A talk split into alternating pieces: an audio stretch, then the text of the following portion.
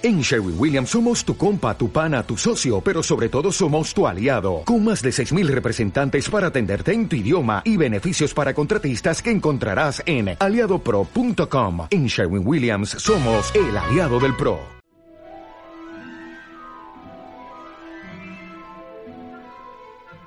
Capítulo 10. El mapa del merodeador. La señora Pomfrey insistió en que Harry se quedara en la enfermería el fin de semana. El muchacho no se quejó, pero no le permitió que tirara los restos de la Nimbus 2000. Sabía que era una tontería y que la Nimbus no podía repararse, pero Harry no podía evitarlo. Era como perder a uno de sus mejores amigos. Lo visitó gente sin parar, todos con la intención de infundirle ánimos. Hagrid le envió unas flores llenas de tijeretas que parecían coles amarillas, y Ginny Wesley, sonrojada, apareció con una tarjeta de saludo que ella misma había hecho y que cantaba con voz estridente, salvo cuando se cerraba y se metía debajo del frutero. El equipo de Gryffindor volvió a visitarlo el domingo por la mañana, esta vez con Boot, que aseguró a Harry con voz de ultratumba que no lo culpaba en absoluto. Ron y Hermione no se iban hasta que llegaba la noche. Pero nada de cuanto dijera o hiciese nadie podía aliviar a Harry porque los demás solo conocían la mitad de lo que le preocupaba.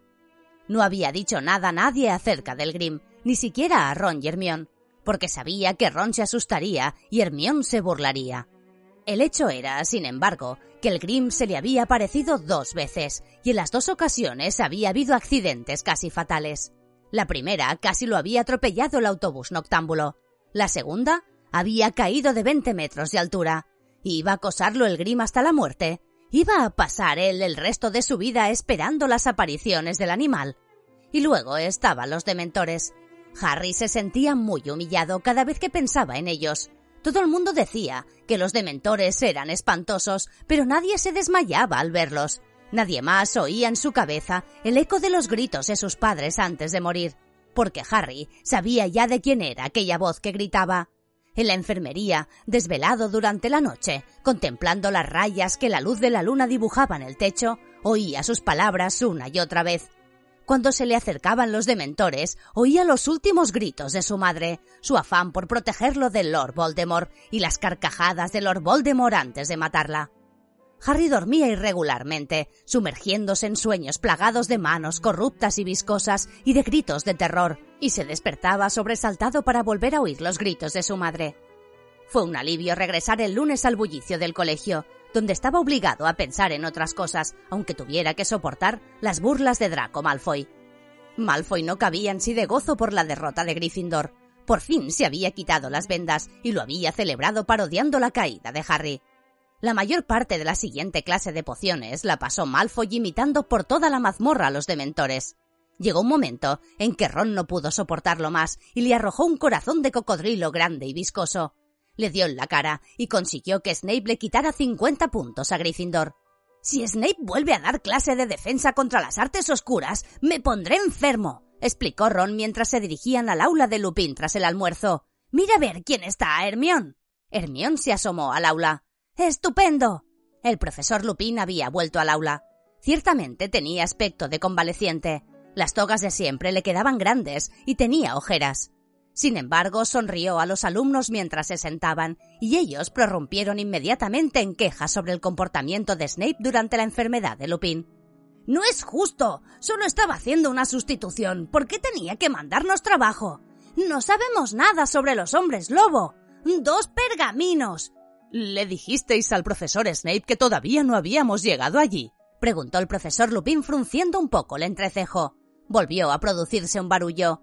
Sí, pero dijo que íbamos muy atrasados. Y no nos escuchó. ¡Dos pergaminos! El profesor Lupin sonrió ante la indignación que se dibujaba en todas las caras. No os preocupéis. Hablaré con el profesor Snape. No tendréis que hacer el trabajo. ¡Oh, no! exclamó Hermión decepcionada. Yo ya lo he terminado. Tuvieron una clase muy agradable. El profesor Lupin había llevado una caja de cristal que contenía un Hinky una criatura pequeña de una sola pata que parecía hecha de humo, enclenque y aparentemente inofensiva. Atrae a los viajeros a las ciénagas, dijo el profesor Lupin mientras los alumnos tomaban apuntes. ¿Veis el farol que le cuelga de la mano? le sale al paso y el viajero sigue la luz. Y entonces... El Hinky Punk produjo un chirrido horrible contra el cristal. Al sonar el timbre, todos, Harry entre ellos, recogieron sus cosas y se dirigieron a la puerta, pero... Espera un momento, Harry, le dijo Lupin. Me gustaría hablar un momento contigo. Harry volvió sobre sus pasos y vio al profesor cubrir la caja del Hinky Punk. Me han contado lo del partido, dijo Lupin volviendo a su mesa y metiendo los libros en su maletín. Y lamento mucho lo de tu escoba. ¿Será posible arreglarla? Oh, no, contestó Harry. El árbol la hizo trizas. Lupin suspiró. Plantaron el sauce boxeador el mismo año que llegué a Hogwarts. La gente jugaba un juego que consistía en aproximarse lo suficiente para tocar el tronco. Un chico llamado David Gadgeon casi perdió un ojo y se nos prohibió acercarnos. Ninguna escoba habría salido airosa. ¿Ha oído también lo de los dementores? dijo Harry haciendo un esfuerzo. Lupin le dirigió una mirada rápida. Sí, lo oí. Creo que nadie ha visto nunca tan enfadado al profesor Dumbledore. Están cada vez más rabiosos porque Dumbledore se niega a dejarlos entrar en los terrenos del colegio. Fue la razón por la que te caíste, ¿no? Eh, sí, respondió Harry. Dudó un momento y se le escapó la pregunta que le rondaba por la cabeza. ¿Por qué? ¿Por qué me afectan de esa manera? ¿Acaso soy? No tiene nada que ver con la cobardía, dijo el profesor Lupin tajantemente, como si le hubiera leído el pensamiento. Los dementores te afectan más que a los demás, porque en tu pasado hay cosas horribles que los demás no tienen. Un rayo de sol invernal cruzó el aula, iluminando el cabello gris de Lupin y las líneas de su joven rostro. Los dementores están entre las criaturas más nauseabundas del mundo infestan los lugares más oscuros y más sucios, disfrutan con la desesperación y la destrucción ajenas, se llevan la paz, la esperanza y la alegría de cuanto les rodea. Incluso los muggles perciben su presencia, aunque no pueden verlos. Si alguien se acerca mucho a un dementor, éste le quitará hasta el último sentimiento positivo y hasta el último recuerdo dichoso. Si puede, el dementor se alimentará de él hasta convertirlo en su semejante, en un ser desalmado y maligno le dejará sin otra cosa que las peores experiencias de su vida. Y el peor de tus recuerdos, Harry, es tan horrible que derribaría a cualquiera de su escoba. No tienes de qué avergonzarte. Cuando hay alguno cerca de mí, Harry miró la mesa de Lupin con los músculos del cuello tensos. Oigo, oigo el momento en que Voldemort mató a mi madre. Lupin hizo con el brazo un movimiento repentino, como si fuera a coger a Harry por el hombro, pero lo pensó mejor. Hubo un momento de silencio y luego. ¿Por, ¿por qué acudieron al partido? preguntó Harry con tristeza.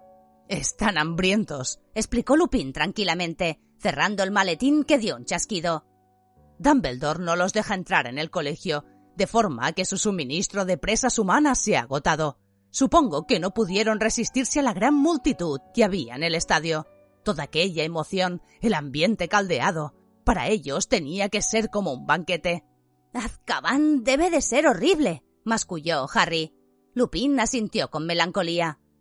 La fortaleza está en una pequeña isla perdida en el mar, pero no hacen falta muros ni agua para tener a los presos encerrados, porque todos están atrapados dentro de su propia cabeza, incapaces de tener un pensamiento alegre. La mayoría enloquece al cabo de unas semanas. Pero. pero Sirius Black escapó, dijo Harry despacio. Escapó. El maletín de Lupin cayó de la mesa. Tuvo que inclinarse para recogerlo. Sí, dijo incorporándose. Black debe de haber descubierto la manera de hacerles frente.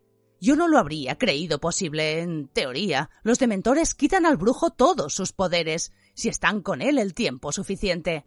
Usted ahuyentó en el tren aquel dementor, dijo Harry de repente. Hay algunas defensas que uno puede utilizar, explicó Lupin. Pero en el tren solo había un dementor. Cuantos más hay, más difícil resulta defenderse. ¿Qué defensas? preguntó Harry inmediatamente. ¿Puede enseñarme? No soy ningún experto en la lucha contra los dementores. Harry, más bien lo contrario. Pero si los dementores acuden a otro partido de Kidditch, tengo que tener algún arma contra ellos. Lupin vio a Harry tan decidido que dudó un momento y luego dijo Bueno, de acuerdo. Intentaré ayudarte, pero me temo que no podrá ser hasta el próximo trimestre. Tengo mucho que hacer antes de las vacaciones. Elegí un momento muy inoportuno para caer enfermo.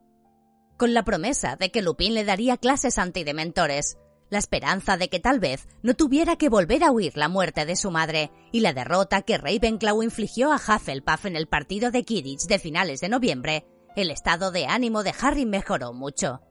Gryffindor no había perdido todas las posibilidades de ganar la copa, aunque tampoco podían permitirse otra derrota. Bud recuperó su energía obsesiva y entrenó al equipo con la dureza de costumbre, bajo la fría llovizna que persistió durante todo el mes de diciembre.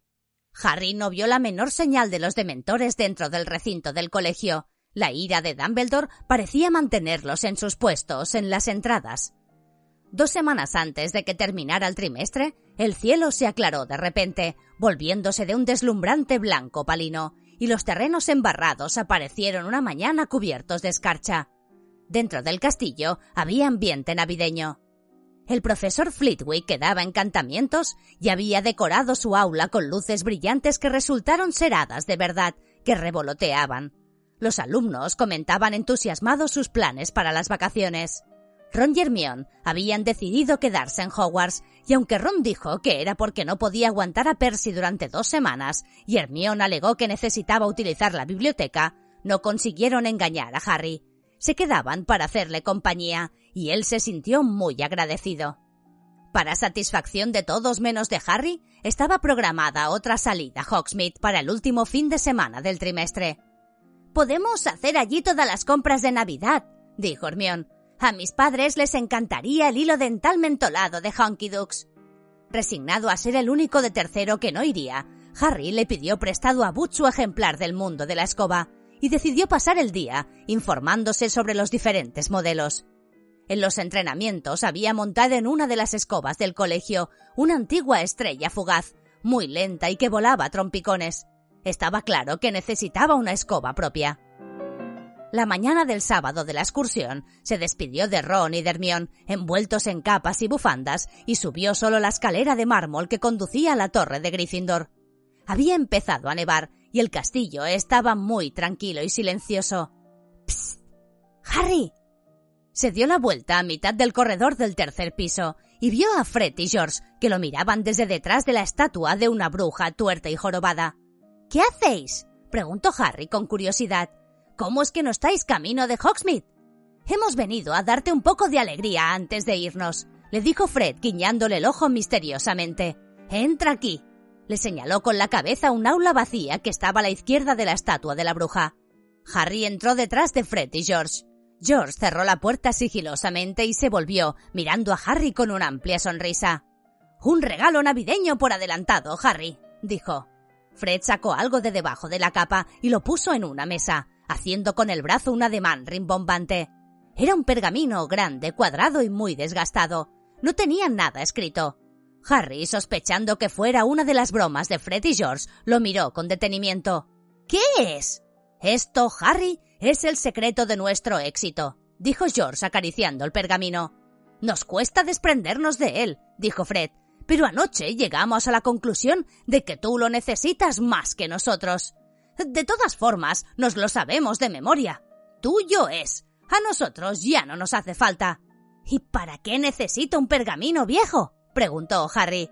Un pergamino viejo. exclamó Fred cerrando los ojos y haciendo una mueca de dolor, como si Harry lo hubiera ofendido gravemente. Explícaselo, George. Bueno, Harry, cuando estábamos en primero y éramos jóvenes, despreocupados e inocentes. Harry se rió. Dudaba que Fred y George hubieran sido inocentes alguna vez. Bueno, más inocentes de lo que somos ahora. Tuvimos un pequeño problema con Filch. Tiramos una bomba fétida en el pasillo y se molestó. Así que nos llevó a su despacho y empezó a amenazarnos con el habitual castigo de descuartizamiento. Y fue inevitable que viéramos en uno de sus archivadores un cajón que ponía confiscado y altamente peligroso. No me digáis, dijo Harry sonriendo. Bueno, ¿qué habrías hecho tú? preguntó Fred. George se encargó de distraerlo lanzando otra bomba fétida. Yo abrí a toda prisa el cajón y cogí esto. No fue tan malo como parece, dijo George. Creemos que Filch no sabía utilizarlo. Probablemente sospechaba lo que era, porque si no, no lo habría confiscado. ¿Y sabéis utilizarlo? Sí, dijo Fred sonriendo con complicidad. Esta pequeña maravilla nos ha enseñado más que todos los profesores del colegio. Me estáis tomando el pelo, dijo Harry mirando el pergamino. Ah, sí, te estamos tomando el pelo, dijo George. Sacó la varita, tocó con ella el pergamino y pronunció Juro solemnemente que mis intenciones no son buenas. E inmediatamente, a partir del punto en que había tocado la varita de George, empezaron a aparecer unas finas líneas de tinta, como filamentos de telaraña. Se unieron unas con otras, se cruzaron y se abrieron en abanico en cada una de las esquinas del pergamino. Luego empezaron a aparecer palabras en la parte superior, palabras en caracteres grandes, verdes y floreados que proclamaban los señores Lunático, Colagusano, Canuto y Cornamenta, proveedores de artículos para magos traviesos, están orgullosos de presentar el mapa del merodeador. Era un mapa que mostraba cada detalle del castillo de Hogwarts y de sus terrenos, pero lo más extraordinario eran las pequeñas motas de tinta que se movían por él, cada una etiquetada con un nombre escrito con letra diminuta. Estupefacto, Harry se inclinó sobre el mapa. Una mota de la esquina superior izquierda, etiquetada con el nombre del profesor Dumbledore, lo mostraba caminando por su estudio. La gata del portero, la señora Norris, patrullaba por la segunda planta, y Pip se hallaba en aquel momento en la sala de trofeos dando tumbos, y mientras los ojos de Harry recorrían los pasillos que conocía, se percató de otra cosa. Aquel mapa mostraba una serie de pasadizos en los que él no había entrado nunca. Muchos parecían conducir Exactamente. A Hogsmeade, dijo Fred recorriéndolos con el dedo. Hay siete en total. Ahora bien, Filch conoce estos cuatro, los señaló. Pero nosotros estamos seguros de que nadie más conoce estos otros. Olvídate de este de detrás del espejo de la cuarta planta. Lo hemos utilizado hasta el invierno pasado, pero ahora está completamente bloqueado. Y en cuanto a este, no creemos que nadie lo haya utilizado nunca, porque el sauce boxeador está plantado justo en la entrada. Pero este de aquí lleva directamente al sótano de Honky Dukes. Lo hemos atravesado montones de veces, y la entrada está al lado mismo de esta aula, como quizás hayas notado en la joroba de la bruja tuerta. Lunático, colagusano, canuto y cornamenta, suspiró George señalando la cabecera del mapa. Les debemos tanto hombres notables que trabajaron sin descanso para ayudar a una nueva generación de quebrantadores de la ley, dijo Fred solemnemente. Bien, señaló George, no olvides borrarlo después de haberlo utilizado. De lo contrario, cualquiera podría leerlo, dijo Fred en tono de advertencia. No tienes más que tocarlo con la varita y decir travesura realizada, y se quedará en blanco. Así que, joven Harry, dijo Fred imitando a Percy admirablemente, pórtate bien. Nos veremos en Honky Dukes, le dijo George guiñándole un ojo. Salieron del aula sonriendo con satisfacción. Harry se quedó allí mirando el mapa milagroso. Vio que la mota de tinta que correspondía a la señora Norris se volvía a la izquierda y se paraba a olfatear algo en el suelo. Si realmente Filch no lo conocía, él no tendría que pasar por el lado de los dementores. Pero incluso mientras permanecía allí emocionado, recordó algo que en una ocasión había oído al señor Wesley. No confíes en nada que pienses si no ves dónde tiene el cerebro. Aquel mapa parecía uno de aquellos peligrosos objetos mágicos contra los que el señor Wesley les advertía, artículos para magos traviesos. Ahora bien, meditó Harry, él solo quería utilizarlo para ir a Hogsmeade. No era lo mismo que robar o atacar a alguien. Y Fred y George lo habían utilizado durante años sin que ocurriera nada horrible. Harry recorrió con el dedo el pasadizo secreto que llevaba Honky Dukes. Entonces, muy rápidamente, como si obedeciera una orden, enrolló el mapa, se lo escondió en la túnica y se fue a toda prisa hacia la puerta del aula. La abrió cinco centímetros. No había nadie allí fuera. Con mucho cuidado, salió del aula y se colocó detrás de la estatua de la bruja tuerta. ¿Qué tenía que hacer? Sacó de nuevo el mapa y vio con asombro que en él había aparecido una mota de tinta con el rótulo de Harry Potter. Esa mota se encontraba exactamente donde estaba el verdadero Harry, hacia la mitad del corredor de la tercera planta. Harry lo miró con atención. Su otro yo de tinta parecía golpear a la bruja con la varita. Rápidamente, Harry extrajo su varita y le dio a la estatua unos golpecitos. Nada ocurrió. Volvió a mirar el mapa. Al lado de la mota había un diminuto letrero, como un bocadillo de tebeo. Decía Disendio. ¡Disendio! susurró Harry volviendo a golpear con la varita la estatua de la bruja. Inmediatamente, la joroba de la estatua se abrió lo suficiente para que pudiera pasar por ella una persona delgada. Harry miró a ambos lados del corredor, guardó el mapa, metió la cabeza por el agujero y se impulsó hacia adelante. Se deslizó por un largo trecho de lo que parecía un tobogán de piedra y aterrizó en una tierra fría y húmeda. Se puso en pie, mirando a su alrededor. Estaba totalmente oscuro. Levantó la varita y murmuró Lumos y vio que se encontraba en un pasadizo muy estrecho, bajo y cubierto de barro. Levantó el mapa, lo golpeó con la punta de la varita y dijo Travesura realizada. El mapa se quedó inmediatamente en blanco, lo dobló con cuidado, se lo guardó en la túnica y con el corazón latiéndole con fuerza, sintiéndose al mismo tiempo emocionado y temeroso, se puso en camino. El pasadizo se doblaba y retorcía, más parecido a la madriguera de un conejo gigante que a ninguna otra cosa. Harry corrió por él con la varita por delante, tropezando de vez en cuando con el suelo irregular. Tardó mucho, pero a Harry le animaba la idea de llegar a Honky Dukes. Después de una hora más o menos, el camino comenzó a ascender. Jadeando aceleró el paso. Tenía la cara caliente y los pies muy fríos. Diez minutos después, llegó al pie de una escalera de piedra que se perdía en las alturas. Procurando no hacer ruido, comenzó a subir. Cien escalones, doscientos, perdió la cuenta mientras subía mirándose los pies. Luego, de improviso, su cabeza dio en algo duro. Parecía una trampilla. Aguzó el oído mientras se frotaba la cabeza. No oía nada. Muy despacio levantó ligeramente la trampilla y miró por la rendija. Se encontraba en un sótano lleno de cajas y cajones de madera. Salió y volvió a bajar la trampilla. Se disimulaba tan bien en el suelo cubierto de polvo que era imposible que nadie se diera cuenta de que estaba allí. Harry anduvo sigilosamente hacia la escalera de madera. Ahora oía voces, además del tañido de una campana y el chirriar de una puerta al abrirse y cerrarse. Mientras se preguntaba qué haría, oyó abrirse otra puerta mucho más cerca de él. Alguien se dirigía hacia allí. Y coge otra caja de babosas de gelatina, querido. Casi se han acabado, dijo una voz femenina. Un par de pies bajaban por la escalera. Harry se ocultó tras un cajón grande y aguardó a que pasaran. Oyó que el hombre movía unas cajas y las ponía contra la pared de enfrente. Tal vez no se presentara otra oportunidad. Rápida y sigilosamente salió del escondite y subió por la escalera.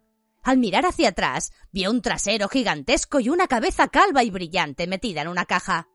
Harry llegó a la puerta que estaba al final de la escalera, la atravesó y se encontró tras el mostrador de Honky Dukes. Agachó la cabeza, salió a gatas y se volvió a incorporar. Honky Dukes estaba tan abarrotada de alumnos de Hogwarts que nadie se fijó en Harry. Pasó por detrás de ellos mirando a su alrededor y tuvo que contener la risa al imaginarse la cara que pondría Dudley si pudiera ver dónde se encontraba. La tienda estaba llena de estantes repletos de los dulces más apetitosos que se pueden imaginar. Cremosos trozos de turrón, cubitos de helado de coco de color rosa trémulo, gruesos caramelos de café con leche, cientos de chocolates diferentes puestos en filas. Había un barril enorme, lleno de alubias de sabores, y otro de meigas fritas, las bolas de helado levitador de las que había hablado Ron. En otra pared había dulces de efectos especiales. El chicle Drubbles, que hacía los mejores globos. Podía llenar una habitación de globos de color jacinto que tardaban días en explotar. La rara seda dental con sabor a menta. Diablillos negros de pimienta. Quema a tus amigos con el aliento. Ratones de helado Oye a tus dientes rechinar y castañetear. Crema de menta en forma de sapo. Realmente saltan en el estómago. Y frágiles plumas de azúcar hilado y caramelos que estallaban.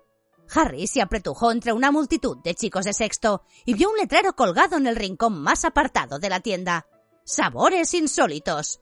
Ron y Hermione estaban debajo observando una bandeja de pirulíes con sabor a sangre. Harry se les acercó a hurtadillas por detrás. Uf, no. Harry no querrá de estos. Creo que son para vampiros, decía Hermión. ¿Y qué te parece esto? dijo Ron acercando un tarro de cucarachas a la nariz Hermión. Aún peor, dijo Harry. A Ron casi se le cayó el bote. ¡Harry! gritó Hermión. ¿Qué haces aquí? ¿Cómo lo has hecho? ¡Ay, va! dijo Ron muy impresionado. ¿Has aprendido a materializarte? Por supuesto que no, dijo Harry. Bajó la voz para que ninguno de los de sexto pudiera oírle y les contó lo del mapa del merodeador. ¿Por qué Fred y George no me lo han dejado nunca? Son mis hermanos.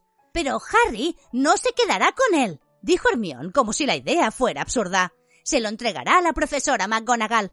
¿A que sí, Harry? No, contestó Harry. Estás loca, dijo Ron mirando a Hermione con los ojos muy abiertos. ¿Entregar algo tan estupendo? Si lo entrego, tendré que explicar dónde lo conseguí. Phil se enteraría de que Fred y George se lo cogieron. Pero, ¿y Sirius Black? susurró Hermione. Podría estar utilizando alguno de los pasadizos del mapa para entrar en el castillo. Los profesores tienen que saberlo. No puede entrar por un pasadizo, dijo enseguida Harry. Hay siete pasadizos secretos en el mapa, ¿verdad? Fred y George saben que Filch conoce cuatro. Y en cuanto a los otros tres, uno está bloqueado y nadie lo puede atravesar. Otro tiene plantado en la entrada el sauce boxeador, de forma que no se puede salir. Y el que acabo de atravesar yo, ah, bien, es realmente difícil distinguir la entrada, ahí abajo en el sótano. Así que a menos que supiera que se encontraba allí, Harry dudó. ¿Y si Black sabía que la entrada del pasadizo estaba allí? Ron, sin embargo, se aclaró la garganta y señaló un rótulo que estaba pegado en la parte interior de la puerta de la tienda. Por orden del Ministerio de Magia. Se recuerda a los clientes que hasta nuevo aviso, los dementores patrullarán las calles cada noche después de la puesta de sol. Se ha tomado esta medida pensando en la seguridad de los habitantes de Hogsmeade y se levantará tras la captura de Sirius Black, es aconsejable, por lo tanto, que los ciudadanos finalicen las compras mucho antes de que caiga la noche. Felices Pascuas. ¿Lo veis? dijo Ron en voz baja. Me gustaría ver a Black tratando de entrar en el Honky Dukes con los dementores por todo el pueblo. De cualquier forma, los propietarios de Honky Dukes lo irían a entrar, ¿no? Viven encima de la tienda. Eh, sí, pero. Parecía que Hermione se esforzaban por hallar nuevas objeciones.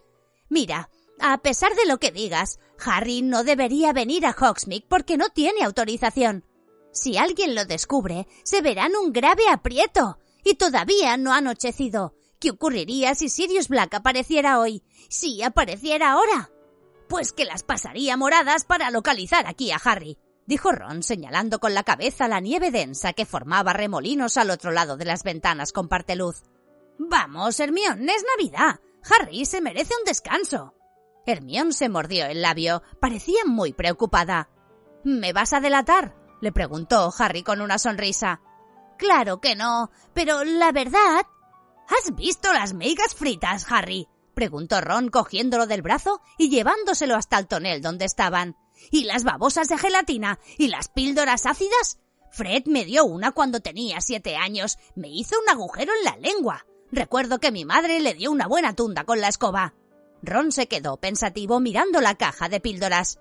¿Creéis que Fred picaría y cogería una cucaracha si le dijera que son cacahuetes?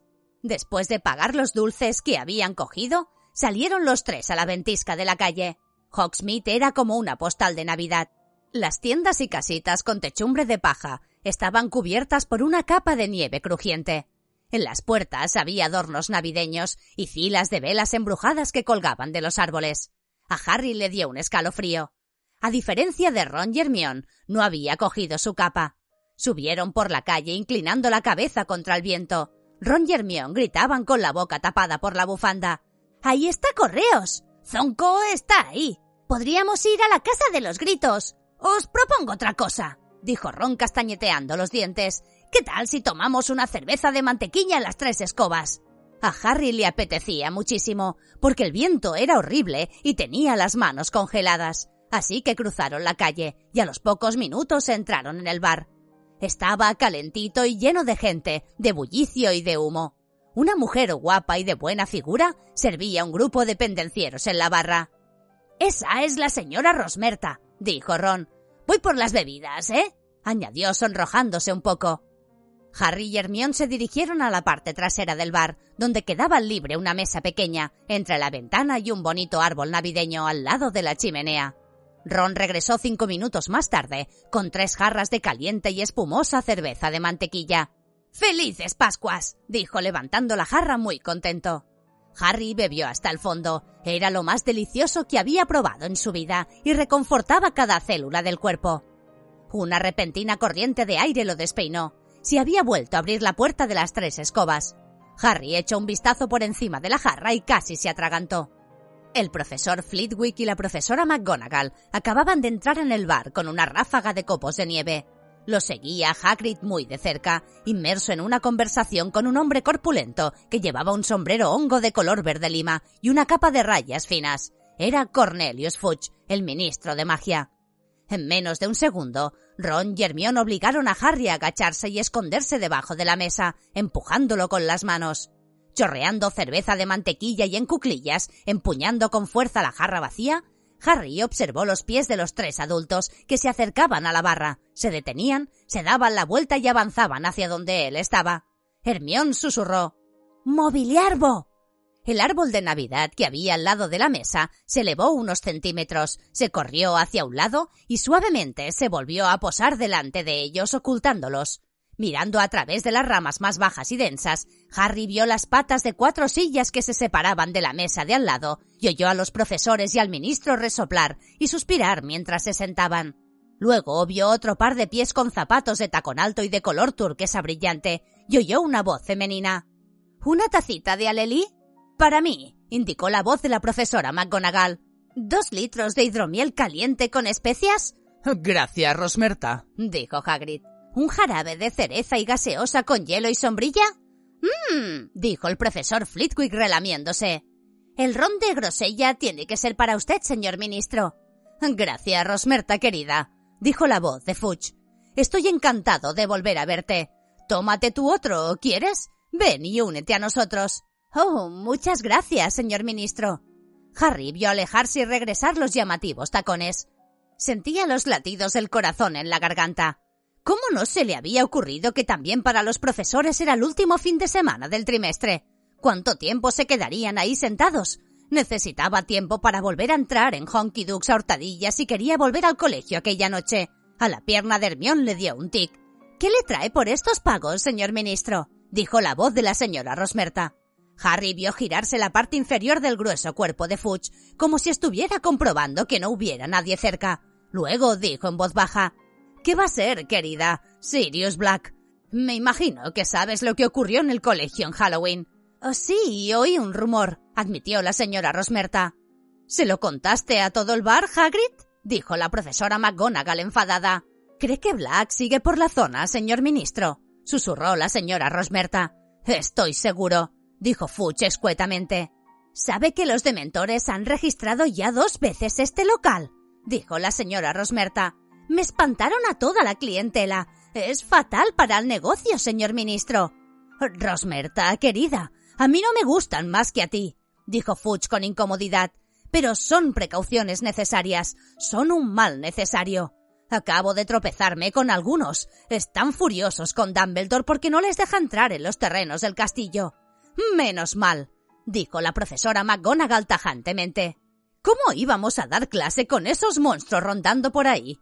Bien dicho, bien dicho, dijo el pequeño profesor Flitwick cuyos pies colgaban a treinta centímetros del suelo. De todas formas, objetó Fudge, están aquí para defendernos de algo mucho peor.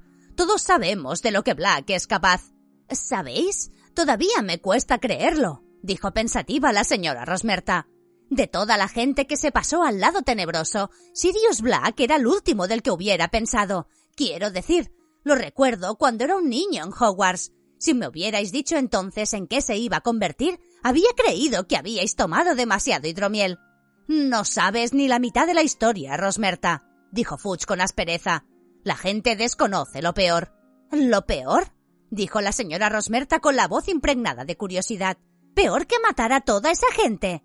Desde luego, eso quiero decir, dijo Fudge. No puedo creerlo. ¿Qué podría ser peor? Dices que te acuerdas de cuando estaba en Hogwarts, Rosmerta, susurró la profesora McGonagall. ¿Sabes quién era su mejor amigo? Pues claro, dijo la señora Rosmerta riendo ligeramente. Nunca se veía al uno sin el otro. La de veces que estuvieron aquí siempre me hacían reír. Un par de cómicos, Sirius Black y James Potter. A Harry se le cayó la jarra de la mano, produciendo un fuerte ruido de metal. Ron le dio con el pie. Exactamente, dijo la profesora McGonagall. Black y Potter, cabecillas de su pandilla. Los dos eran muy inteligentes, excepcionalmente inteligentes. Creo que nunca hemos tenido dos alborotadores como ellos. No sé, dijo Hagrid riendo entre dientes. Fred y George Wesley podrían dejarlos atrás. Cualquiera habría dicho que Black y Potter eran hermanos, terció el profesor Flitwick, inseparables. Por supuesto que lo eran, dijo Fudge. Potter confiaba en Black más que en ningún otro amigo. Nada cambió cuando dejaron el colegio. Black fue el padrino de boda cuando James se casó con Lily. Luego fue el padrino de Harry. Harry no sabe nada, claro. Ya te puedes imaginar cuánto se impresionaría si lo supiera. ¿Por qué Black se alió con quien ustedes saben? susurró la señora Rosmerta. Aún peor, querida. Fudge bajó la voz y continuó en un susurro casi inaudible. Los Potter no ignoraban que quien tú sabes iba tras ellos. Dumbledore, que luchaba incansablemente contra quien tú sabes, tenía cierto número de espías. Uno le dio el soplo y Dumbledore alertó inmediatamente a James y Lily. Les aconsejó ocultarse. Bien, por supuesto que quien tú sabes no era alguien de quien uno se pudiera ocultar fácilmente. Dumbledore les dijo que su mejor defensa era el encantamiento Fidelio. ¿Cómo funciona eso? Preguntó la señora Rosmerta muerta de curiosidad. El profesor Flitwick carraspeó.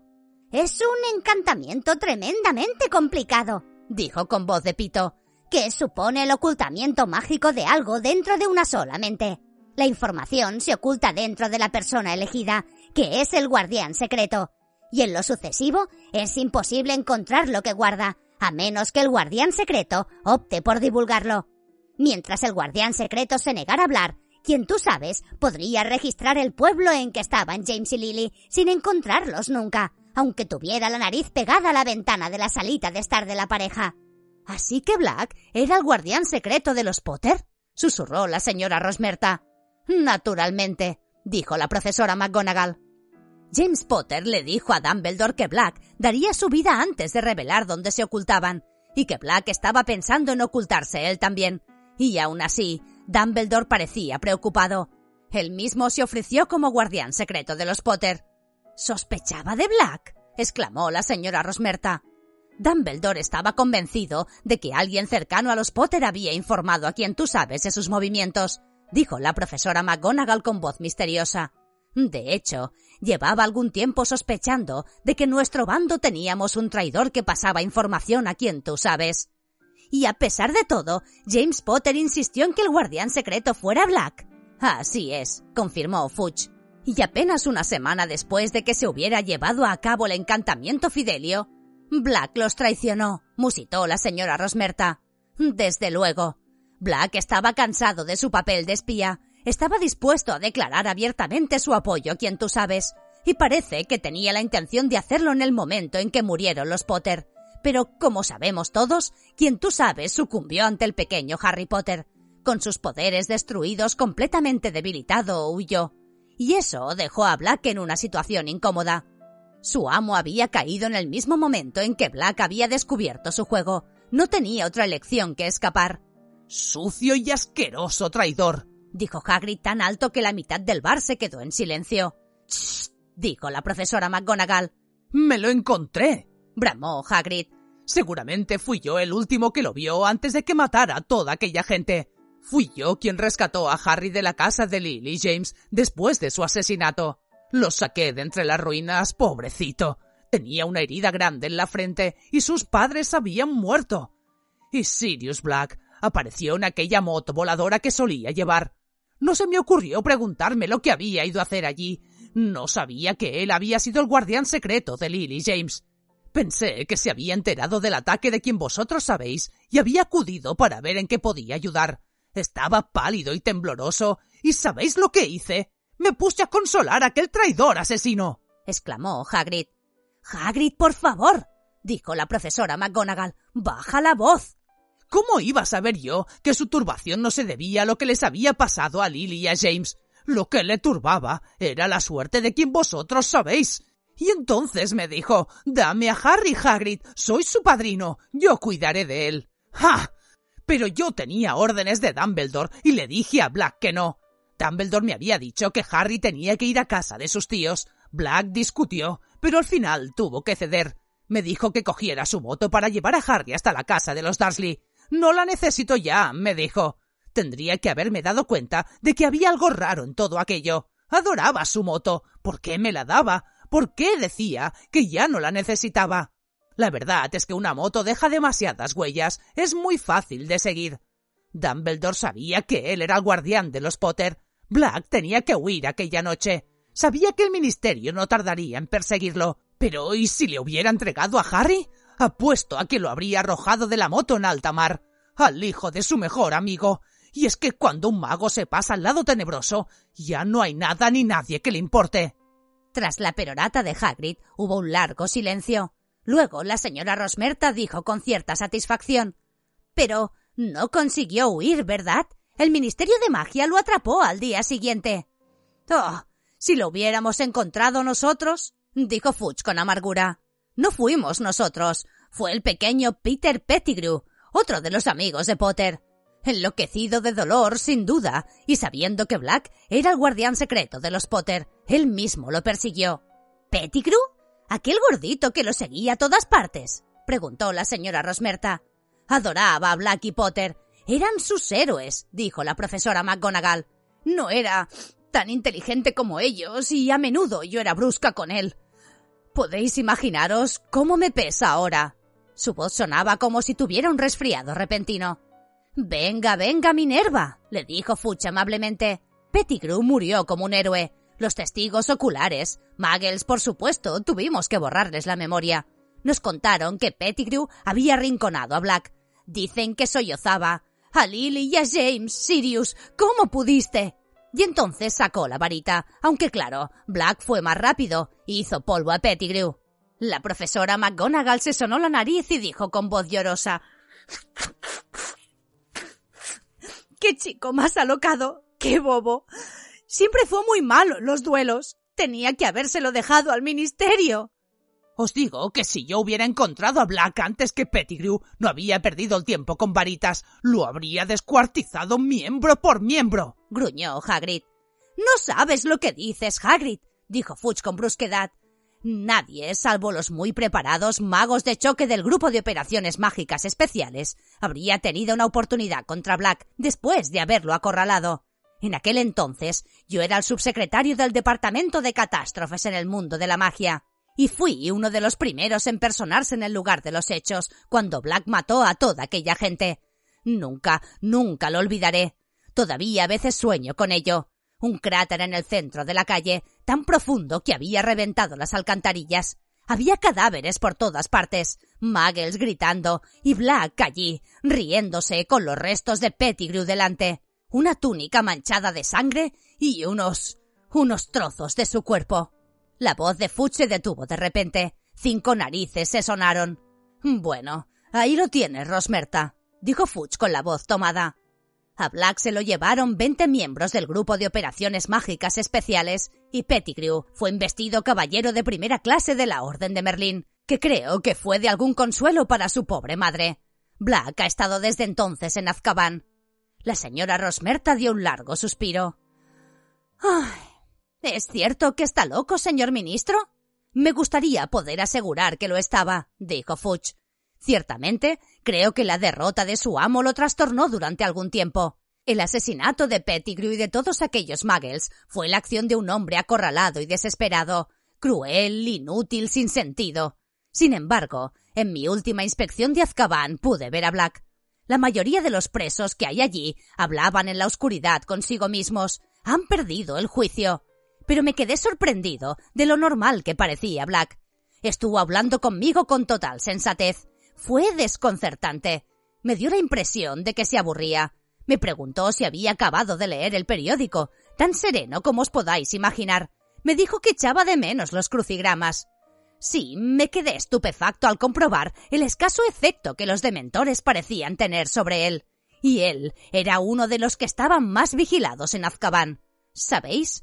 Tenía dementores ante la puerta día y noche. Pero, ¿qué pretende al fugarse? Preguntó la señora Rosmerta. Dios mío, señor ministro, no intentará reunirse con quien usted sabe, ¿verdad? Me atrevería a afirmar que es su. su objetivo final. respondió Fuch evasivamente. Pero esperamos atraparlo antes. Tengo que decir que quien tú sabes, solo y sin amigos, es una cosa. Pero con su más devoto seguidor, me estremezco al pensar lo poco que tardará en volver a alzarse. Hubo un sonido hueco, como cuando el vidrio golpea la madera. Alguien había dejado su vaso. Si tiene que cenar con el director, Cornelius, lo mejor será que nos vayamos acercando al castillo. Todos los pies que había ante Harry volvieron a soportar el cuerpo de sus propietarios. La parte inferior de las capas se balanceó y los llamativos tacones de la señora Rosmerta desaparecieron tras el mostrador. Volvió a abrirse la puerta de las tres escobas, entró otra ráfaga de nieve y los profesores desaparecieron. ¿Harry? Las caras de Ron y Hermione se asomaron bajo la mesa. Los dos miraron fijamente, sin saber qué decir. Capítulo 11. La saeta de fuego. Harry no sabía muy bien cómo se las había apañado para regresar al sótano de Honky Dukes, atravesar el pasadizo y entrar en el castillo. Lo único que sabía era que el viaje de vuelta parecía no haberle costado apenas tiempo y que no se daba muy clara cuenta de lo que hacía, porque en su cabeza aún resonaban las frases de la conversación que acababa de oír. ¿Por qué nadie le había explicado nada de aquello? Dumbledore, Hagrid, el señor Wesley, Cornelius Fudge. ¿Por qué nadie le había explicado nunca que sus padres habían muerto porque les había traicionado su mejor amigo? Ron y Hermione observaron intranquilos a Harry durante toda la cena, sin atreverse a decir nada sobre lo que habían oído, porque Percy estaba sentado cerca. Cuando subieron a la sala común atestada de gente, descubrieron que Fred y George, en un arrebato de alegría motivado por las inminentes vacaciones de Navidad, habían lanzado media docena de bombas fétidas. Harry, que no quería que Fred y George le preguntaran si había ido o no a Hogsmeade, se fue a hurtadillas hacia el dormitorio vacío y abrió el armario. Echó todos los libros a un lado y rápidamente encontró lo que buscaba. El álbum de fotos encuadernado en piel que Hagrid le había regalado hacía dos años, que estaba lleno de fotos mágicas de sus padres. Se sentó en su cama, corrió las cortinas y comenzó a pasar las páginas hasta que se detuvo en una foto de la boda de sus padres. Su padre saludaba con la mano, con una amplia sonrisa. El pelo negro y alborotado que Harry había heredado se levantaba en todas direcciones. Su madre, radiante de felicidad, estaba cogida del brazo de su padre. Y allí, aquel debía ser el padrino. Harry nunca le había prestado atención. Si no hubiera sabido que era la misma persona, no habría reconocido a Black en aquella vieja fotografía. Su rostro no estaba hundido y amarillento como la cera, sino que era hermoso y estaba lleno de alegría. Trabajaría ya para Voldemort cuando sacaron aquella foto. Planeaba ya la muerte de las dos personas que había a su lado. Se daba cuenta de que tendría que pasar doce años en Azkaban, doce años que lo dejarían irreconocible. Pero los dementores no le afectan, pensó Harry fijándose en aquel rostro agradable y risueño. No tiene que oír los gritos de mi madre cuando se aproximan demasiado. Harry cerró de golpe el álbum y volvió a guardarlo en el armario. Se quitó la túnica y las gafas y se metió en la cama, asegurándose de que las cortinas lo ocultaban de la vista. Se abrió la puerta del dormitorio. ¿Harry? Preguntó la dubitativa voz de Ron. Pero Harry se quedó quieto, simulando que dormía. Oyó a Ron que salía de nuevo y se dio la vuelta para ponerse boca arriba, con los ojos muy abiertos.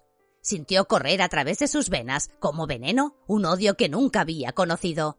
Podía ver a Black riéndose de él en la oscuridad, como si tuviera pegada a los ojos la foto del álbum.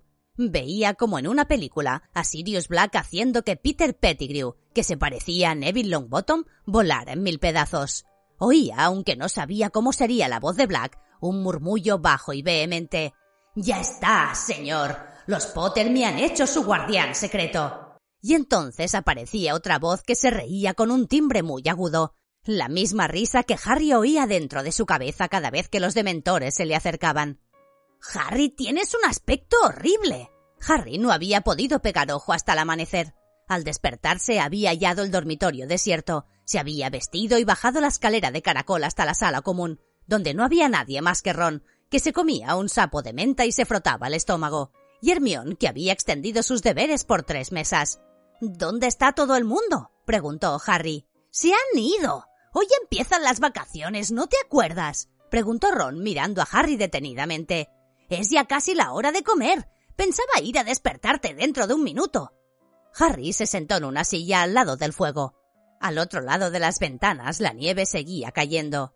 Crookshanks estaba extendido delante del fuego como un felpudo de pelo canela. Es verdad que no tienes buen aspecto, ¿sabes? dijo Hermión mirándole a la cara con preocupación. Estoy bien, dijo Harry. Escucha, Harry, dijo Hermión cambiando con Ron una mirada. Debes estar realmente disgustado por lo que oímos ayer, pero no debes hacer ninguna tontería. ¿Cómo qué? dijo Harry. ¿Cómo ir detrás de Black? dijo Ron tajante. Harry se dio cuenta de que habían ensayado aquella conversación mientras él estaba dormido. No dijo nada. No lo harás, ¿verdad que no, Harry? dijo Hermión. Porque no vale la pena morir por Black, dijo Ron.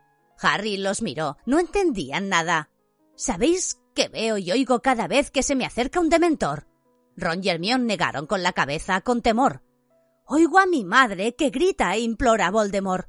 Y y si vosotros escucharais a vuestra madre gritando de ese modo, a punto de ser asesinada, no lo olvidaríais fácilmente. Y y si descubrierais que alguien que en principio era amigo suyo la había traicionado y le había enviado a Voldemort. No puedes hacer nada, dijo Hermión con aspecto afligido. Los dementores atraparán a Black, lo mandarán otra vez a Azkaban y se llevará su merecido. Ya oísteis lo que dijo Fudge. A Black no le afecta Azkaban como a la gente normal. No es un castigo para él como lo es para los demás. Entonces, ¿qué pretendes? dijo Ron muy tenso. ¿Acaso quieres matar a Black? No seas tonto, dijo Hermión con miedo. Harry no quiere matar a nadie. ¿Verdad que no, Harry? Harry volvió a quedarse callado. No sabía qué pretendía. Lo único que sabía es que la idea de no hacer nada mientras Black estaba libre era insoportable. Malfoy sabe algo, dijo de pronto. ¿Os acordáis de lo que me dijo en clase de pociones? Pero en tu caso yo buscaría venganza, lo cazaría yo mismo. Vas a seguir el consejo de Malfoy y no el nuestro, dijo Ron furioso. Escucha, ¿sabes lo que recibió a cambio la madre de Pettigrew después de que Black lo matara? Mi padre me lo dijo. La orden de Merlín, primera clase, y el dedo de Pettigrew dentro de una caja. Fue el trozo mayor de él que pudieron encontrar. Black está loco, Harry, y es muy peligroso. El padre de Malfoy debe de haberle contado algo, dijo Harry sin hacer caso de las explicaciones de Ron. Pertenecía al círculo de allegados de Voldemort. Llámalo quien tú sabes. ¿Quieres hacer el favor? repuso Ron enfadado. Entonces está claro que los Malfoy sabían que Black trabajaba para Voldemort. Y a Malfoy le encantaría verte volar en mil pedazos como Pettigrew. Contrólate. Lo único que quiere Malfoy es que te maten antes de que tengáis que enfrentaros en el partido de Kidditch. Harry, por favor, dijo Hermione con los ojos brillantes de lágrimas. Sé sensato. Black hizo algo terrible, terrible. Pero no, no te pongas en peligro. Eso es lo que Black quiere. Estarías metiéndote en la boca del lobo si fueras a buscarlo.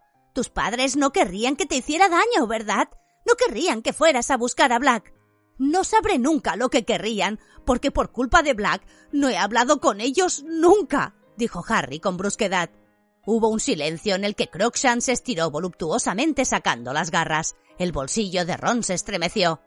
Mira, dijo Ron tratando de cambiar de tema. Estamos de vacaciones, casi es Navidad. Vamos a ver a Hagrid. No le hemos visitado desde hace un montón de tiempo. No, dijo Hermione rápidamente. Harry no debe abandonar el castillo, Ron. Sí, vamos, dijo Harry incorporándose, y le preguntaré por qué no mencionó nunca a Black al hablarme de mis padres. Seguir discutiendo sobre Sirius Black no era lo que Ron había pretendido. Podríamos echar una partida de ajedrez, dijo apresuradamente, o de gobstoms. Percy dejó un juego. No, vamos a ver a Hagrid, dijo Harry con firmeza. Así que recogieron las capas de los dormitorios y se pusieron en camino, cruzando el agujero del retrato. ¡En guardia, felones malandrines! Recorrieron el castillo vacío y salieron por las puertas principales de roble. Caminaron lentamente por el césped, dejando sus huellas en la nieve blanda y brillante, mojando y congelando los calcetines y el borde inferior de las capas. El bosque prohibido parecía ahora encantado. Cada árbol brillaba como plata y la cabaña de Hagrid parecía una tarta helada. Ron llamó a la puerta pero no obtuvo respuesta. No habrá salido, ¿verdad? preguntó Hermión temblando bajo la capa. Ron pegó la oreja a la puerta. Hay un ruido extraño, dijo. Escuchad, es Fang. Harry y Hermión también pegaron el oído a la puerta. Dentro de la cabaña se oían unos suspiros de dolor. ¿Pensáis que deberíamos ir a buscar a alguien? dijo Ron nervioso. ¡Hagrid! gritó Harry golpeando la puerta. ¡Hagrid, estás ahí! Hubo un rumor de pasos y la puerta se abrió con un chirrido. Hagrid estaba allí, con los ojos rojos e hinchados, con lágrimas que le salpicaban la parte delantera del chaleco de cuero. ¿Lo habéis oído? gritó y se arrojó al cuello de Harry. Como Hagrid tenía un tamaño que era por lo menos el doble de lo normal, aquello no era cuestión de risa. Harry estuvo a punto de caer bajo el peso del otro, pero Ron y Hermione lo rescataron. Cogieron a Hagrid cada uno de un brazo y lo metieron en la cabaña, con la ayuda de Harry. Hagrid se dejó llevar hasta una silla y se derrumbó sobre la mesa, sollozando de forma incontrolada. Tenía el rostro lleno de lágrimas que le goteaban sobre la barba revuelta. ¿Qué pasa, Hagrid? le preguntó Hermione aterrada. Harry vio sobre la mesa una carta que parecía oficial. ¿Qué es, Hagrid? Hagrid redobló los sollozos entregándole la carta a Harry que la leyó en voz alta. Estimado señor Hagrid, en relación con nuestra indagación sobre el ataque de un hipogrifo a un alumno que tuvo lugar en una de sus clases, hemos aceptado la garantía del profesor Dumbledore que usted no tiene responsabilidad en tal lamentable incidente. Estupendo, Hagrid, dijo Ron dándole una palmadita en el hombro. Pero Hagrid continuó sollozando y movió una de sus manos gigantescas, invitando a Harry a que siguiera leyendo. Sin embargo, debemos hacer constar nuestra preocupación en lo que concierne al mencionado hipogrifo. Hemos decidido dar curso a la queja oficial presentada por el señor Lucius Malfoy, y este asunto será, por lo tanto, llevado ante la Comisión para Criaturas Peligrosas. La vista tendrá lugar el día 20 de abril, le rogamos que se presente con el hipogrifo en las oficinas londinenses de la comisión en el día indicado. Mientras tanto, el hipogrifo deberá permanecer atado y aislado. Atentamente. Seguía la relación de los miembros del consejo escolar. Oh, vaya, dijo Ron. Pero según nos has dicho, Hagrid, Buckbeak no es malo. Seguro que lo consideran inocente. No conoces a los monstruos que hay en la comisión para las criaturas peligrosas, dijo Hagrid con voz ahogada, secándose los ojos con la manga. La han tomado con los animales interesantes. Un ruido repentino procedente de un rincón de la cabaña de Hagrid hizo que Harry, Ron y Hermione se volvieran. Buckbeak, el hipogrifo, estaba acostado en el rincón, masticando algo que llenaba de sangre el suelo. No podía dejarlo atado fuera en la nieve dijo con la voz anegada en lágrimas. Completamente solo. En Navidad. Harry, Ron y Hermione se miraron. Nunca habían coincidido con Hagrid en lo que él llamaba animales interesantes y otras personas llamaban monstruos terroríficos. Pero Buckbeak no parecía malo en absoluto. De hecho, a juzgar por los habituales parámetros de Hagrid, era una verdadera ricura. Tendrás que presentar una buena defensa, Hagrid, dijo Hermión sentándose y posando una mano en el enorme antebrazo de Hagrid. Estoy segura de que puedes demostrar que Buckbeak no es peligroso. Dará igual, sollozó Hagrid. Lucius Malfoy tiene metidos en el bolsillo a todos esos diablos de la comisión. Le tienen miedo. Y si pierdo el caso, Buckbeak... Se pasó el dedo por el cuello en sentido horizontal. Luego gimió y se echó hacia adelante hundiendo el rostro en los brazos. ¿Y Dumbledore? preguntó Harry. Ya ha hecho por mí más que suficiente, gimió Hagrid. Por mantener a los dementores fuera del castillo y con Sirius Black acechando. Ya tiene bastante. Ron y Hermione miraron rápidamente a Harry, temiendo que comenzara a reprender a Hagrid por no contarle toda la verdad sobre Black. Pero Harry no se atrevía a hacerlo, por lo menos en aquel momento en que veía a Hagrid tan triste y asustado. Ay, escucha, Hagrid, dijo. No puedes abandonar. Hermione tiene razón. Lo único que necesitas es una buena defensa. Nos puedes llamar como testigos. Estoy segura de que he leído algo sobre un caso de agresión con hipogrifo, dijo Hermione pensativa, donde el hipogrifo quedaba libre. Lo consultaré y te informaré de qué sucedió exactamente. Hagrid lanzó un gemido aún más fuerte. Harry y Hermione miraron a Ron implorándole ayuda. «Em, ¿Prepara un té? preguntó Ron. Harry lo miró sorprendido. Es lo que hace mi madre cuando alguien está preocupado, musitó Ron encogiéndose de hombros. Por fin, después de que le prometieran ayuda más veces y con una humeante taza de té delante, Hagrid se sonó la nariz con un pañuelo del tamaño de un mantel y dijo Tenéis razón. No puedo dejarme abatir. Tengo que recobrarme. Fang el jabalinero salió tímidamente de debajo de la mesa y apoyó la cabeza en una rodilla de Hagrid. Estos días he estado muy raro, dijo Hagrid acariciando a Fang con una mano y limpiándose las lágrimas con la otra. He estado muy preocupado por Buckbeak y porque a nadie le gustan mis clases. ¿De verdad que nos gustan? se apresuró a mentir Hermión. Sí, son estupendas, dijo Ron cruzando los dedos debajo de la mesa. ¿Cómo están los gusarajos? Muertos, dijo Hagrid con tristeza. Demasiada lechuga. Oh, no, exclamó Ron. El labio le temblaba. Y los dementores. Me hace sentir muy mal, añadió Hagrid con un estremecimiento repentino. Cada vez que quiero tomar algo en las tres escobas, tengo que pasar junto a ellos. Es como estar otra vez en Azkaban. Se quedó callado bebiéndose el té. Harry, Ron y Hermione lo miraban sin aliento. No le habían oído nunca mencionar su estancia en Azkaban. Después de una breve pausa, Hermione le preguntó con timidez. ¿Tan horrible es Azkaban, Hagrid? Oh, no te puedes hacer una idea, respondió Hagrid en voz baja. Nunca me había encontrado en un lugar parecido. Pensé que... que me iba a volver loco. No paraba de recordar cosas horribles. El día que me echaron de Hogwarts, el día que murió mi padre, el día que tuve que desprenderme de Norberto. Se le llenaron los ojos de lágrimas. Norberto era la cría de dragón que Hagrid había ganado cierta vez en una partida de cartas. Al cabo de un tiempo, uno no recuerda quién es y pierde el deseo de seguir viviendo.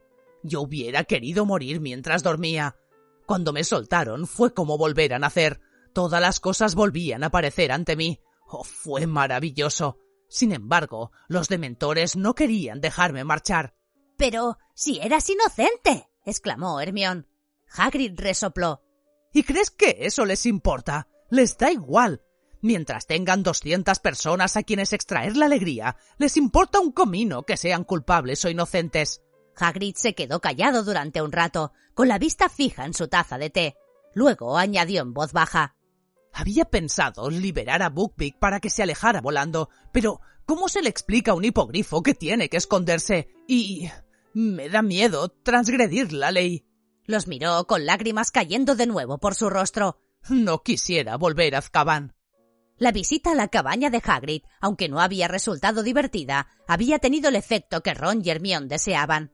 Harry no se había olvidado de Black, pero tampoco podía estar rumiando continuamente su venganza y al mismo tiempo ayudar a Hagrid a ganar su caso. El Ron y Hermione fueron al día siguiente a la biblioteca y volvieron a la sala común, cargados con libros que podían ser de ayuda para preparar la defensa de Buckbeak. Los tres se sentaron delante del abundante fuego, pasando lentamente las páginas de los volúmenes polvorientos que trataban de los casos famosos de animales merodeadores. Cuando alguno encontraba algo relevante, lo comentaba a los otros. Aquí hay algo. Hubo un caso en 1722. Oh, pero el hipogrifo fue declarado culpable. Oh, mirad lo que le hicieron. Es repugnante. Esto podría sernos útil. Mirad.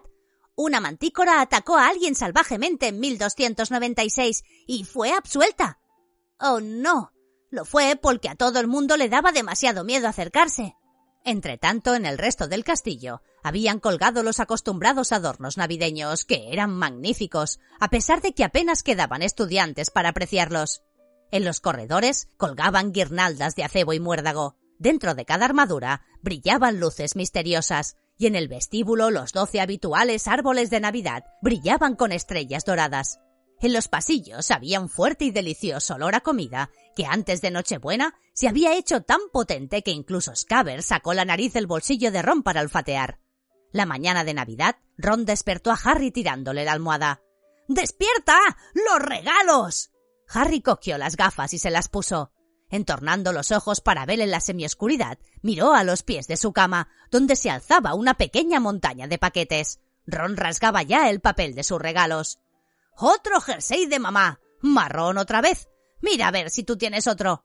Harry tenía otro. La señora Wesley le había enviado un jersey rojo con el león de Gryffindor en la parte de delante, una docena de pastas caseras y un trozo de pastel y una caja de turrón. Al retirar las cosas, vio un paquete largo y estrecho que había debajo. ¿Qué es eso? preguntó Ron mirando el paquete y sosteniendo en la mano los calcetines marrones que acababa de desenvolver. Oh, no sé, Harry abrió el paquete y ahogó un grito al ver rodar sobre la colcha una escoba magnífica y brillante. Ron dejó caer los calcetines y saltó de la cama para verla de cerca. No puedo creerlo, dijo con la voz quebrada por la emoción. Era una saeta de fuego, idéntica a la escoba de ensueño que Harry había ido a ver diariamente a la tienda del callejón Diagón. El palo brilló en cuanto Harry le puso la mano encima. La sentía vibrar. La soltó y quedó suspendida en el aire, a la altura justa para que él montara. Sus ojos pasaban del número dorado de la matrícula a las aerodinámicas ramitas de abedul y perfectamente lisas que formaban la cola.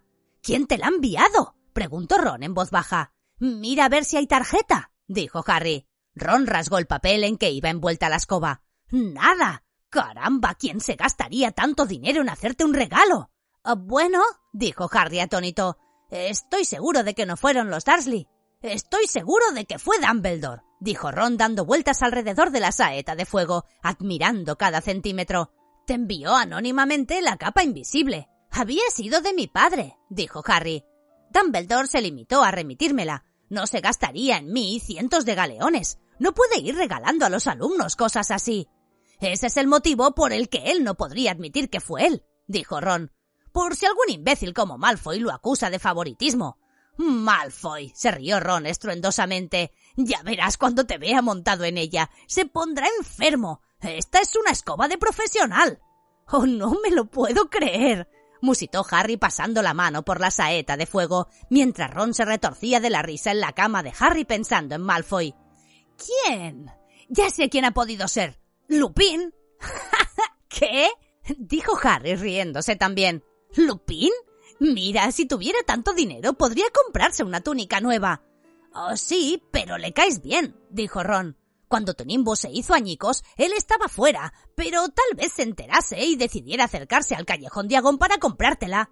Que estaba fuera, dijo Harry. Durante el partido estaba enfermo. Bueno, no se encontraba en la enfermería, dijo Ron. Yo estaba allí limpiando los orinales por el castigo de Snape, ¿te acuerdas?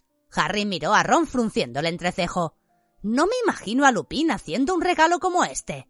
¿De qué os reís los dos? Hermión acababa de entrar con el camisón puesto y llevando a Crookshanks que no parecía contento con el cordón de oropel que llevaba al cuello. ¡No lo metas aquí! dijo Ron sacando rápidamente a Scabbers de las profundidades de la cama y metiéndosela en el bolsillo del pijama. Pero Hermión no le hizo caso. Dejó a Crookshanks en la cama vacía de Simus y contempló la saeta de fuego con la boca abierta. ¡Vaya, Harry! ¿Quién te la ha enviado? Oh, no tengo ni idea. No traía tarjeta. Ante su sorpresa, Hermión no estaba emocionada ni intrigada. Antes bien, se ensombreció su rostro y se mordió el labio. ¿Qué te ocurre? le preguntó Ron. No sé, dijo Hermión, pero es raro, ¿no os parece? Lo que quiero decir es que es una escoba magnífica, ¿verdad? Ron suspiró exasperado. Es la mejor escoba que existe, Hermión, aseguró. Así que debe ser carísima. Probablemente costó más que todas las escobas de Slytherin juntas dijo Ron con cara radiante. Bueno, ¿quién enviaría a Harry algo tan caro sin siquiera decir quién es? ¿Y qué más da? preguntó Ron con impaciencia. Escucha, Harry, ¿puedo dar una vuelta con ella? ¿Puedo? Creo que por el momento nadie debería montar en esa escoba, dijo Hermión. Harry y Ron la miraron. ¿Qué crees que va a hacer Harry con ella? ¿Barrer el suelo? Preguntó Ron. Pero antes de que Hermión pudiera responder, Crookshanks saltó de la cama de Simus al pecho de Ron. ¡Llévatelo de aquí! bramó Ron notando que las garras de Crookshanks le rasgaban el pijama y que Scabbers intentaba una huida desesperada por encima de su hombro. Cogió a Scabbers por la cola y fue a propinar un puntapié a Crookshanks, pero calculó mal y le dio al baúl de Harry volcándolo. Ron se puso a dar saltos aullando de dolor. A Crookshanks se le erizó el pelo. Un silbido agudo y metálico llenó el dormitorio. El chivatoscopio de bolsillo se había salido de los viejos calcetines de tío Vernon y daba vueltas encendido en medio del dormitorio. Se me había olvidado, dijo Harry agachándose y cogiendo el chivatoscopio. Nunca me pongo esos calcetines si puedo evitarlo. En la palma de la mano el chivatoscopio silbaba y giraba. Crookshanks le bufaba y enseñaba los colmillos. Sería mejor que sacaras de aquí a ese gato, dijo Ron furioso. Estaba sentado en la cama de Harry frotándose el dedo gordo del pie. ¿No puedes hacer que pare ese chisme? preguntó a Harry mientras Hermión salía zancadas del dormitorio, los ojos amarillos de Crookshanks todavía maliciosamente fijos en Ron. Harry volvió a meter el chivatoscopio en los calcetines y estos en el baúl. Lo único que se oyó entonces fueron los gemidos contenidos de dolor y rabia de Ron. Scavers estaba acurrucada en sus manos. Hacía tiempo que Harry no la veía, porque siempre estaba metida en el bolsillo de Ron, y le sorprendió desagradablemente ver que Scavers, antaño gorda, ahora estaba esmirriada. Además, se le habían caído partes del pelo. No tiene buen aspecto, ¿verdad? observó Harry. Es el estrés, dijo Ron. Si esa estúpida bola de pelo la dejara en paz, se encontraría perfectamente. Pero Harry, acordándose de que la mujer de la tienda de animales mágicos había dicho que las ratas solo vivían tres años, no pudo dejar de pensar que a menos que Scavers tuviera poderes que nunca había revelado, estaba llegando al final de su vida. Y a pesar de las frecuentes quejas de Ron de que Scavers era aburrida e inútil, estaba seguro de que Ron lamentaría su muerte. Aquella mañana en la sala común de Gryffindor, el espíritu navideño estuvo ausente. Hermione había encerrado a Crookshanks en su dormitorio, pero estaba enfadada con Ron porque había querido darle una patada. Ron seguía enfadado por el nuevo intento de Crookshanks de comerse a Scavers. Harry desistió de reconciliarlos y se dedicó a examinar la saeta de fuego que había dejado con él en la sala común. No se sabía por qué, esto también parecía poner a Hermione de mal humor. No decía nada, pero no dejaba de mirar con malos ojos la escoba, como si ella también hubiera criticado a su gato. A la hora del almuerzo bajaron al gran comedor y descubrieron que habían vuelto a arrimar las mesas a los muros y que ahora solo había en mitad del salón una mesa con doce cubiertos. Se encontraban allí los profesores Dumbledore, McGonagall, Snape, Sprout y Flitwick, junto con Filch, el conserje, que se había quitado la habitual chaqueta marrón y llevaba puesto un frac viejo y mohoso. Solo había otros tres alumnos, dos de primer curso muy nerviosos y uno de quinto de Slytherin de rostro huraño. ¡Felices Pascuas! dijo Dumbledore cuando Harry, Ron y Hermione se acercaron a la mesa. Como somos tan pocos, me pareció absurdo utilizar las mesas de las casas. Sentaos, sentaos. Harry, Ron y Hermione se sentaron juntos al final de la mesa. ¡Cohete sorpresa! dijo Dumbledore entusiasmado, alargando a Snape el extremo de uno grande de color plata. Snape lo cogió a regañadientes y tiró. Sonó un estampido, el cohete salió disparado y dejó tras de sí un sombrero de bruja grande y puntiagudo, con un buitre disecado en la punta. Harry, acordándose del Bogart, miró a Ron y los dos se rieron. Snape apretó los labios y empujó el sombrero hacia Dumbledore, que enseguida cambió el suyo por aquel. ¡A comer! aconsejó a todo el mundo sonriendo.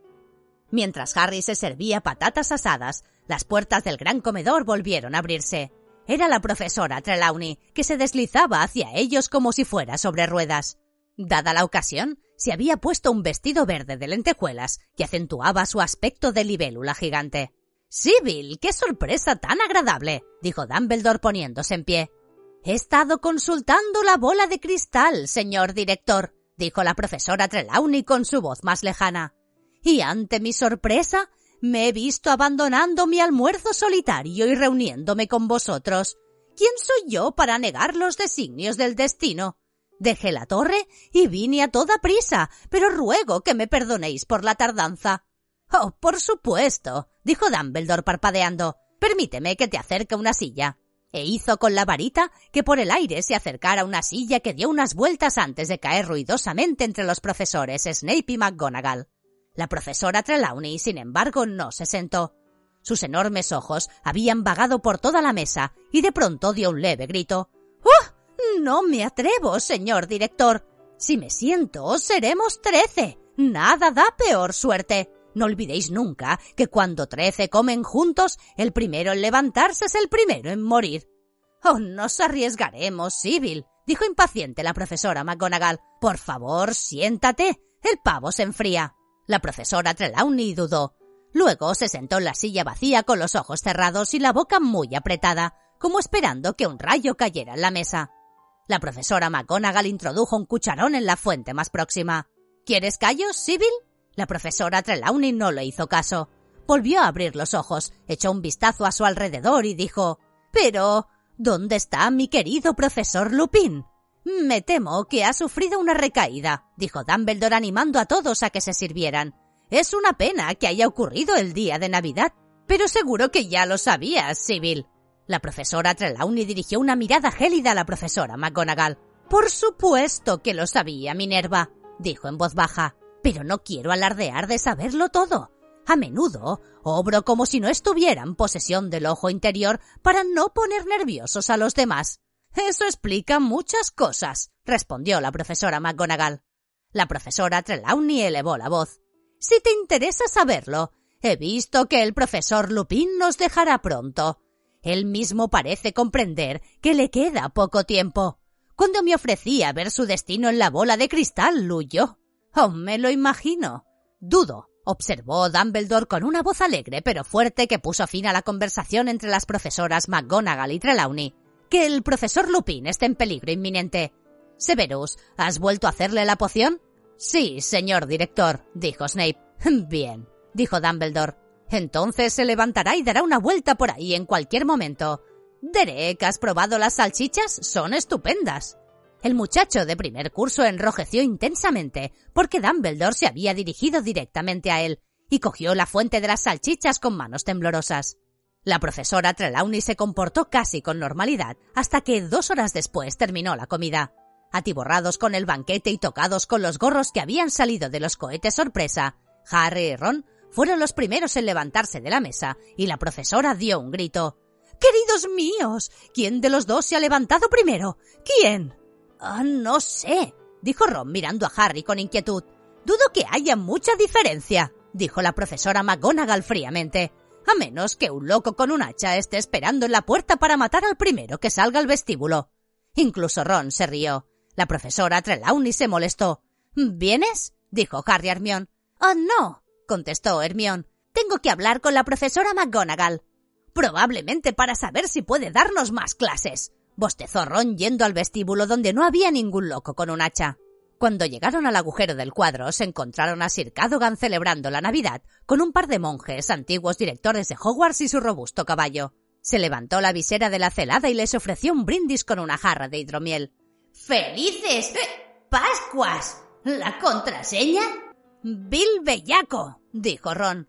Lo mismo que vos, señor, exclamó Sir Cadogan al mismo tiempo que el cuadro se abría hacia adelante para dejarles paso. Harry fue directamente al dormitorio, cogió la saeta de fuego y el equipo de mantenimiento de escobas mágicas que Hermione le había regalado para su cumpleaños. Bajó con todo y se puso a mirar si podía hacerle algo a la escoba. Pero no había ramitas torcidas que cortar, y el palo estaba ya tan brillante que resultaba inútil querer sacarle más brillo. Él y Ron se limitaron a sentarse y admirarla desde cada ángulo, hasta que el agujero del retrato se abrió y Hermione apareció acompañada por la profesora McGonagall. Aunque la profesora McGonagall era la jefa de la casa de Gryffindor, Harry solo la había visto en la sala común en una ocasión, y para anunciar algo muy grave. Él y Ron la miraron mientras sostenían la saeta de fuego. Hermione pasó por su lado, se sentó, cogió el primer libro que encontró y ocultó la cara tras él. ¿Con qué es eso? dijo la profesora McGonagall con los ojos muy abiertos, acercándose a la chimenea y examinando la saeta de fuego. La señorita Granger me acaba de decir que te han enviado una escoba, Potter. Harry y Ron se volvieron hacia Hermione. Podían verle la frente colorada por encima del libro que estaba al revés. ¿Puedo? pidió la profesora McGonagall, pero no aguardó la respuesta y les quitó de las manos la saeta de fuego. La examinó detenidamente de un extremo a otro. Y no venía con ninguna nota, Potter. ¿Ninguna tarjeta? ¿Ningún mensaje de ningún tipo? ¿O nada? respondió Harry como si no comprendiera. ya veo, dijo la profesora McGonagall. Me temo que me la tendré que llevar, Potter. ¿Qué? ¿Qué? dijo Harry poniéndose de pie de pronto. ¿Por qué? Tendremos que examinarla para comprobar que no tiene ningún hechizo, explicó la profesora McGonagall. Por supuesto, no soy una experta, pero seguro que la señora Hawk y el profesor Flitwick la desmontarán. ¿Desmontarla?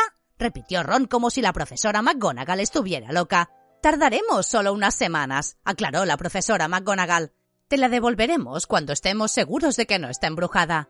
No tiene nada malo, dijo Harry, la voz le temblaba.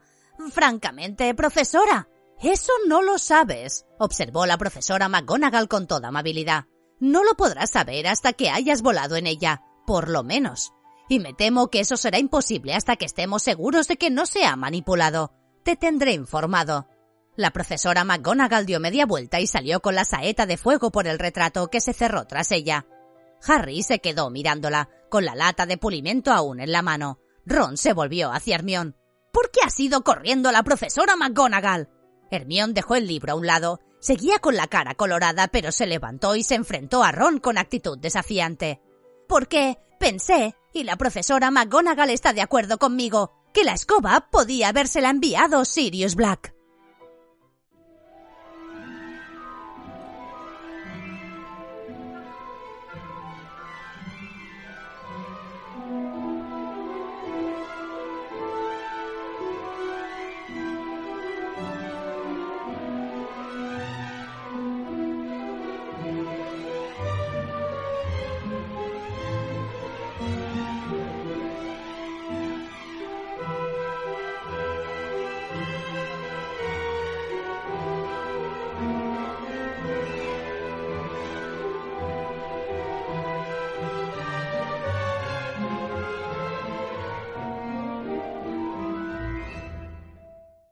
¿No se merece tu familia lo mejor? Entonces, ¿por qué no los mejores huevos? Ahora, Egglands Best están disponibles en deliciosas opciones. Huevos clásicos, de gallina libre de jaula y orgánicos de Egglands, que ofrecen un sabor más delicioso y fresco de granja que le encantará a tu familia. En comparación con los huevos ordinarios, Egglands Best contiene la mejor nutrición como 6 veces más vitamina D, 10 veces más vitamina E y el doble de omega 3 y B12. Solo Egglands Best. Mejor sabor, mejor nutrición, mejores huevos. Visita egglandsbest.com para más información.